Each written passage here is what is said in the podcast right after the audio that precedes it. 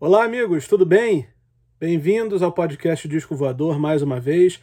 Hoje, no nosso episódio número 65, em que a gente voou para Niterói para contar a história de dois novos amigos que a gente fez por lá. Um deles é o Rui Buarque e o outro é o Winston. Eles vão contar a história para a gente dos compactos que eles gravaram na virada dos anos 60 para os anos 70 e deram o nome de IW Company. IW Company era o nome de uma escola de inglês criada pelo Winston, então IW Instituto Winston. E o Winston decidiu gravar compactos em inglês, compor músicas e gravar em compactos para dar de presente para os alunos, para ser um material de apoio, um material didático para apoiá-los na, na, na, hora de escutar e de entender o inglês e até de identificar possíveis licenças poéticas que eles colocaram espertamente ali nas músicas. Né? Esses compactos foram redescobertos, foram relançados pelo selo Tropicalia Discos e estão disponíveis num CD imitando um mini LP muito caprichado que eles fizeram. O Rui Buarque e o Winston me receberam na casa deles, em Niterói, e contaram pra gente essa história incrível que inclui uma, um dado muito interessante, porque o Winston, ele esteve no festival de Woodstock. Vocês conhecem alguém que já esteve no festival de Woodstock? Eu não conhecia e fiquei conhecendo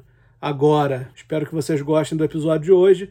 Vamos nessa. Eu acho que é a primeira vez que a gente traz alguém aqui que tenha ido no festival de Woodstock. Conta essa história pra gente, Winston. Olha, era mais assim a, a, a possível oportunidade de ir, a vontade de conhecê-los, porque eu gostava daquela maneira de tocar o violão, a maneira de, de compor compor a voz, as vozes, né? Nós estamos falando do Crosby, Stills, Nash. Crosby, Crosby, Stills, Nash. Mas era uma coisa assim tão distante de mim, embora não fosse a primeira vez que eu voava para os Estados Unidos. Eu já tinha ido duas outras vezes, sabe? Mas com outro objetivo. Mas fui para lá, para o Woodstock, rapaz, durante quatro dias. Só que eu cheguei lá, o negócio era bastante difícil, porque estava chovendo muito. Mesmo assim, depois de já terem mudado a data, né? Não era mais em julho, era agosto, mas mesmo assim, numa chuva danada. E, e não era fácil se locomover, sabe? Tudo confuso, tudo confuso, chovendo muito. E você imagina, eu só tinha uma mochila nas costas, porque eu ia ficar pouco tempo, né? E aí eu fiquei um dia só. Falei, eu vou pegar o dia que eu quero, né? Mas eu fiquei tão, tão empolgado com o negócio, porque aí eu, eu não tinha falado com o Rui, né? Eu não, vou falar, não, tinha falado com ninguém. Aí quando eu voltei, falei, Rui, a gente precisa ver alguma coisa nesse sentido lá. Eu contei para ele tudo tal, é, e nós voltamos. Depois eu voltei, mas aí eu voltei com o Rui. Né, que aí é, eu não estava mais sozinho para ver a peça ré. E essa é uma outra história que eu deixo até com o Rui para contar um bocadinho, uhum. porque o Rui lembra mais, né? Era a época de Carnaby Street, Beatles explodindo, todas essas. aquela explosão, aquela efervescência toda do, da música, né? Que teoricamente os Beatles vieram a mudar né, o panorama. E voltamos por, por Nova York, né? Por Nova York. E o ré foi uma, uma coincidência incrível, que a gente estava na bilheteria lá esperando para entrar, garimpar alguma coisa, tentando comprar um ingresso e apareceu lá um cara, não sei das quantas, e você não quer assistir? Deu o ingresso pra gente. Deu Nós ficamos no gargarejo do Ele achou que a gente podia ser um bom figurante, talvez. Aí pode ser que algum dia ele descubra um, um filme que a gente esteja lá. Mas tava lá aquela coisa do ré explodindo, e aquários, enfim. Aí vinha de todos os lados a influência da música. A música ali foi uma explosão, né? De, impressionante, né? The Mamas and the Papas, cada coisa assim, né? Uma mudança assim da, da, da harmonia, do vocal, né? Uma coisa muito forte, né? Os Estados Unidos também sempre no, no, pioneirismo disso tudo, enfim. E como que vocês chegaram na história dos compactos? É, é uma maneira de eu usar na escola. E aonde eu vou usar? Justamente para mostrar a permissão poética. Então eu comecei a produzir esses discos, era para distribuir para os alunos. E assim eu fiz, fui fazendo, fazendo, fazendo.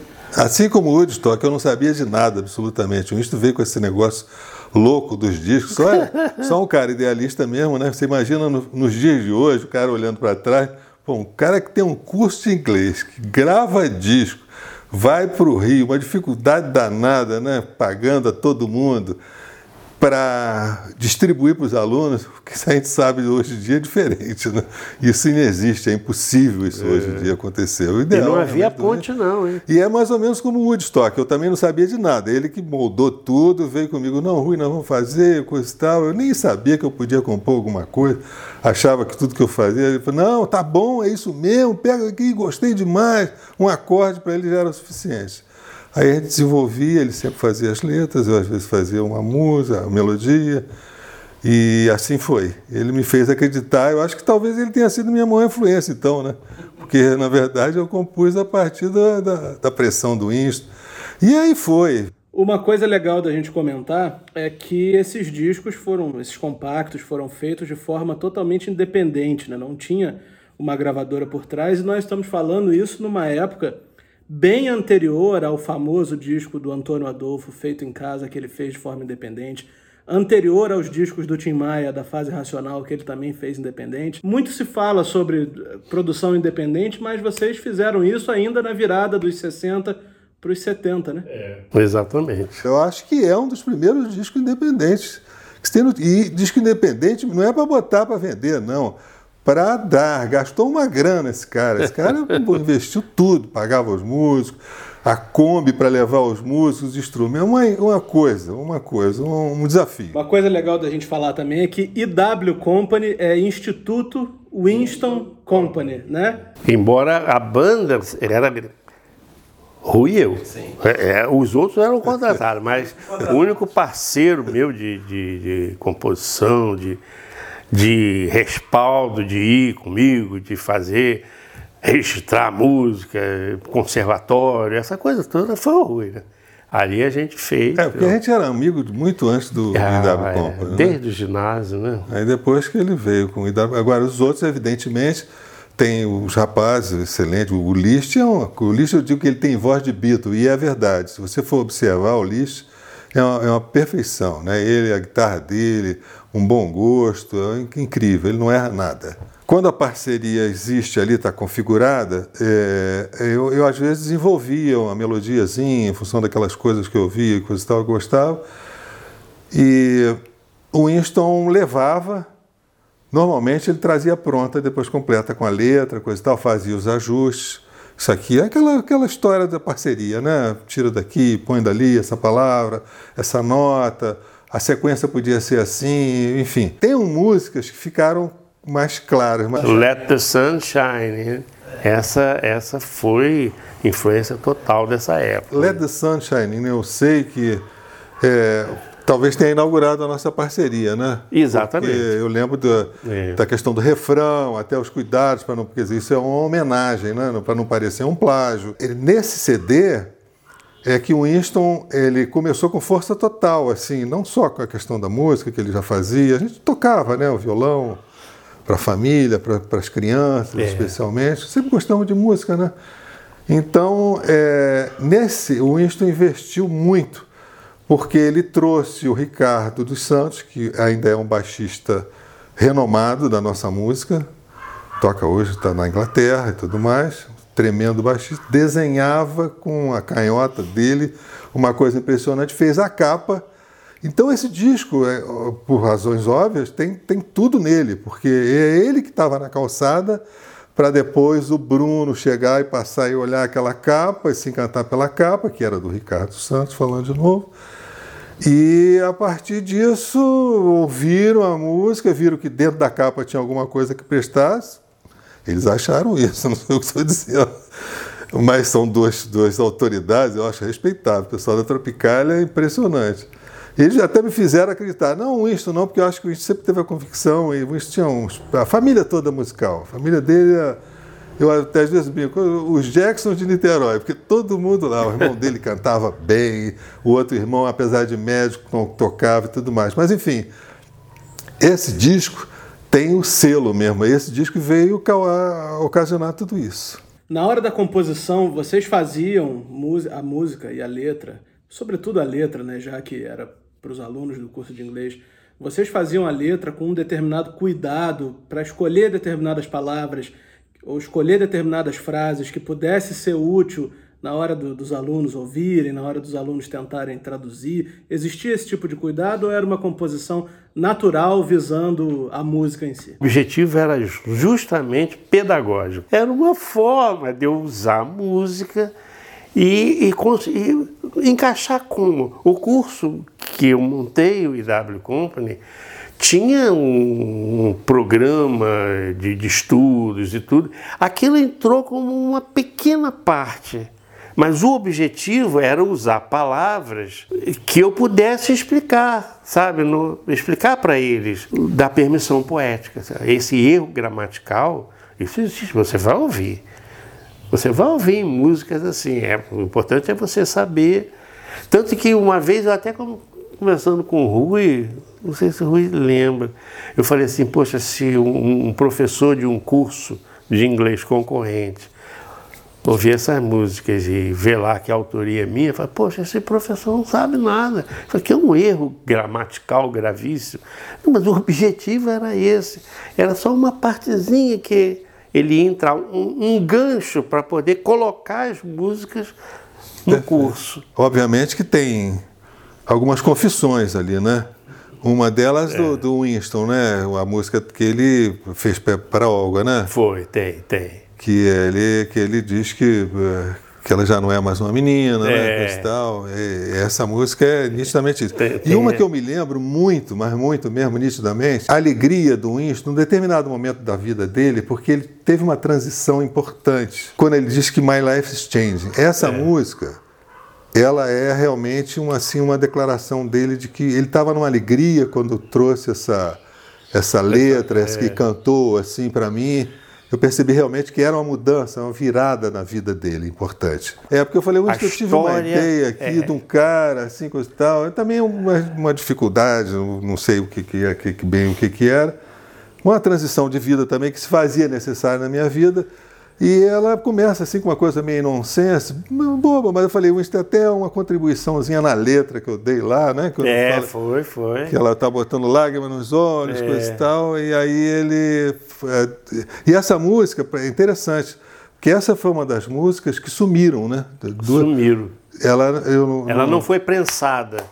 Mas porque, ficou no, ficou porque fita. tinha as fitas que depois eles eh, fizeram lá a remasterização e apareceu essa música com qualidade. Impressionante que eu achei, 50 anos depois, a qualidade, não, da, Bonita, mas das músicas. Não, não, né, da, da, do, do, conjunto. Do conjunto do, da obra, né? De, dessa assim, música. Pelo que, por isso que eu acho, não sei, talvez isso é que também tenha um, uma coisa expressiva né, do trabalho.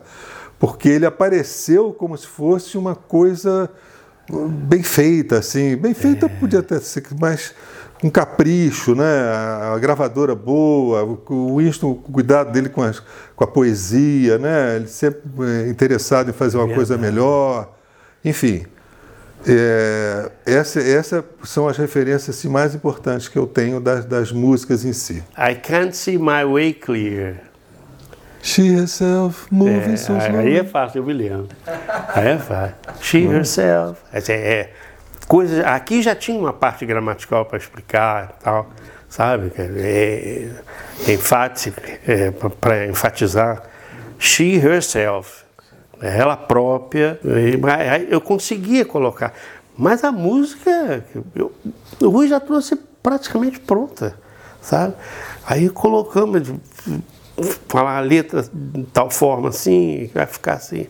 Muito bonita. É uma das músicas mais bonita da coleção que a gente gravou. A gente segue aqui nossa entrevista, então, e eu queria perguntar a vocês o seguinte: vocês já, já citaram a presença do músico Liszt, né? E queria que vocês contassem pra gente qual, quais, quais foram os outros músicos que tocaram no disco. Tem o Claudinho, né? Da... É, Cláudio Wilson, que a gente chamava de Caneca, é, foi o primeiro, né? Claudinho. Veio junto com o Liszt, Liszt trouxe ele. Trouxe. Tinha um dos meus irmãos, Ramon. Meu xará. Ramon é. Tremendo cantor. É. Muito cantor, muito. Cantou com Edlinho, com, com Cantou na noite aí, uma voz belíssima. E o mentor. E o mentor, o mentor entrou que... mais é, em algumas coisas que ele sugeria. Então era uma coisa interessante, ele era médico, mas também compunha. É, desenhou, desenhou uma capa, eu desenhei outra capa. Outra Enfim, capa. Era, era coisa era feita na garagem lá, tudo dessa forma. É. Assim. Vocês chegaram a se apresentar ao vivo com esse repertório? Fiz, é, na, na Associação Médica Fluminense, eu fiz sim uma apresentação, mas era feita com os alunos do curso, sabe? É claro que eu fiz alguma cantoria também, mas eram os alunos, eles falando tudo em inglês e tal, e cantando, uma vez só. Mas com o IW Company, não, eu nunca Não, com o IW não. Não era esse o objetivo principal. Foram os alunos que cantaram. Algumas a gente não chegou a gravar, né? Porque é. a, a grana acabou. Teve umas músicas que ficaram no papel, foram registradas, tem cifras. Um dia, quem sabe. E foi assim um, uma enxurrada, foi um período curto, né? Foi. Que foi nós um fizemos ali, dois anos, coisa e tal, e mandamos bala ali. E é porque ele precisava, né? Era, era um material didático, né? Disfarçado, né? É, Mas era um material didático material bom, né? didático. né? Eu acho bom. Como didático, eu acho bom. Agora, se as músicas têm valor, não compete a mim dizer, né? Mas, é, algumas pessoas boas Falaram que sim. Já nos anos 70, depois que vocês gravaram o último compacto, o que, que aconteceu com o curso? O curso ainda existe? Como é que ficou o curso? Eu comecei a, a, a, a ter meu tempo resumido por razões profissionais na área de economia, sabe? Eu trabalhava numa subsidiária aqui no Rio. Através dessa subsidiária e um amigo nosso em comum, que era engenheiro, acabamos indo para Itaipu Nacional. Então eu tive que me mudar daqui. Com isso eu encerrei as atividades, sabe? Não tinha como. Eu passei a militar na minha área de economia. E o magistério mais de economia brasileira, macroeconomia. É engraçado isso. Mas o curso mesmo, como uma escola, assim, é, deixou de existir. E uma confissão que eu fazer, até isso não é uma coisa que eu vou falar aqui pro Ramon, porque eu sei da formação dele de publicitário, né? Porque a gente hoje, agora a gente pode confessar, porque nós seríamos presos, né? Porque nós andamos pichando na época e dava Company é? com uma própria noturna. A gente ia lá de noite. Quer dizer, a gente fazia tudo, né? Fazia Desenhava tudo. a capa, botava os instrumentos na Kombi, o ministro pagava tudo, ia pro Rio. E aí a propaganda, como é que não Algumas coisas ele pagou propagandas caras até, né? Tinha o Majestade, que era o famoso Majestade, que... mas às vezes a gente de noite ia lá e pichava IW, IW, IW. antes que se soubesse que, o que viria a ser, aquele símbolo IW do, do Instituto Insto, né? É a gente andou pichando ele como se fosse uma surpresa, aquela técnica de botar um símbolo que depois o Ramon depois pode falar sobre isso melhor. Mas gente, acho que hoje a gente pode falar isso, mas já se apagaram, então acho que nós estamos perdoados. Era uma tinta, é verdade. uma tintazinha, né? Bom, gente, então antes da gente terminar aqui, eu vou encerrar o episódio de hoje com a pergunta que eu encerro todos os episódios. Nós estamos falando aí de compactos lançados há mais de 50 anos atrás na virada dos anos 60 para os anos 70. Passado todo esse tempo, por que, que vocês acham que essas músicas, esses compactos se tornaram cultuados a ponto de terem sido relançados aqui pelo selo Tropicalia Discos nesse CD aqui, mini LP, né, copiando os lançamentos japoneses? Por que, que vocês acham que mais de 50 anos depois essas músicas voltaram, estão sendo cultuadas? Estão sendo disputadas pelos colecionadores. O que, que vocês acham? Bom, eu acho uma surpresa extremamente agradável, né? Isso remorça a gente, né? Certamente, é uma coisa expressiva, não posso negar. Sem vaidade, assim, sem nada, mas eu confesso que é uma coisa que nos deixa assim. Eu então eu achava que, quer dizer, tinha certeza que estava colaborando com isso, o projeto dele magnífico, tudo mais. Mas veio essa essa essa descoberta em função de uma série de fatores. Começar pelo pela, o olhar clínico lá do Bruno e do Márcio, a, aquilo que eles têm lá, a Tropicália, que é uma, um, um expoente né, nessa, nessa área, sem dúvida. Então, isso tudo associado a uma história incrível que foi contada pelo Marco também, né? Culminou com, a, com essa a coisa que me surpreende mais até, é que é a questão da faixa etária que despertou para esse, esse disco.